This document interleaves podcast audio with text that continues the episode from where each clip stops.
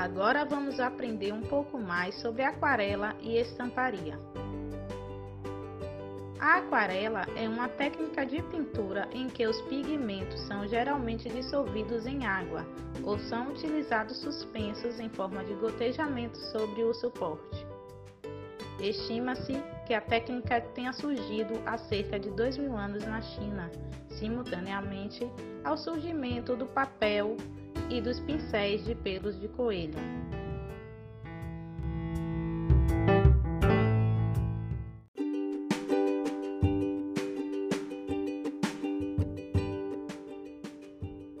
Nosso experimento na técnica de aquarela tem como base os pigmentos naturais, como açafrão, beterraba, feijão preto, café, urucum, repolho roxo e outros. E sua extração de coloração aprendemos através da apostila intuitiva Arte da Terra de John Bernard. As formas a serem representadas serão as células vegetais inspirados nos artistas David Goodsell e a Michelle Banks, através de seus trabalhos aquarelados de proteínas, células animais e vegetais, moléculas, vírus e outros. Vejam só que belas imagens podemos criar para compor uma estampa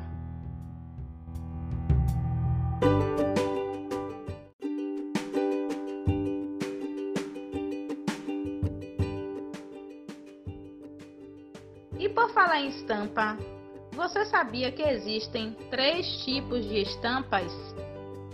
As localizadas, as rotativas e as digitais. A estampa localizada é produzida através de um conjunto de técnicas como serigrafia, transfer ou sublimação, e geralmente estão fixas em um determinado local da peça. Já a estampa rotativa é a que preenche boa parte do tecido. São sequências de padrões como folhas, pássaros, flores, etc. Comparada à estampa digital, a rotativa tem um maior valor no mercado. No entanto, quanto maior for o volume produzido, mais barato será. Este tipo de estampa é feito com um cilindro metálico e por meio de suas perfurações a tinta passa e fixa ao tecido.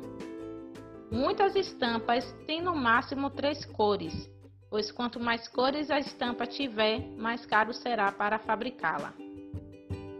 Outro tipo de estampa é a digital, na qual é utilizada uma técnica específica. Ela nada mais é do que a impressão do desenho diretamente na superfície do tecido é incomparável às outras em relação às cores e perfeição do desenho.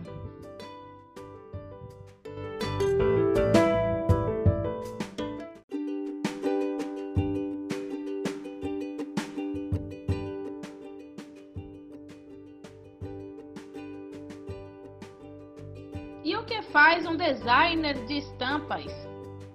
Esse profissional trabalha com a criação de imagens bidimensionais para serem utilizadas nas mais variadas superfícies, embora sua atuação esteja mais ligada à área de moda.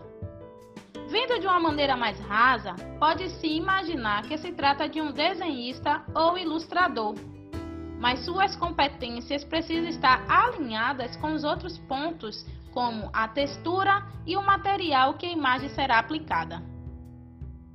Bem, deixamos aqui ótimas dicas para você estudante. Agora é só praticar.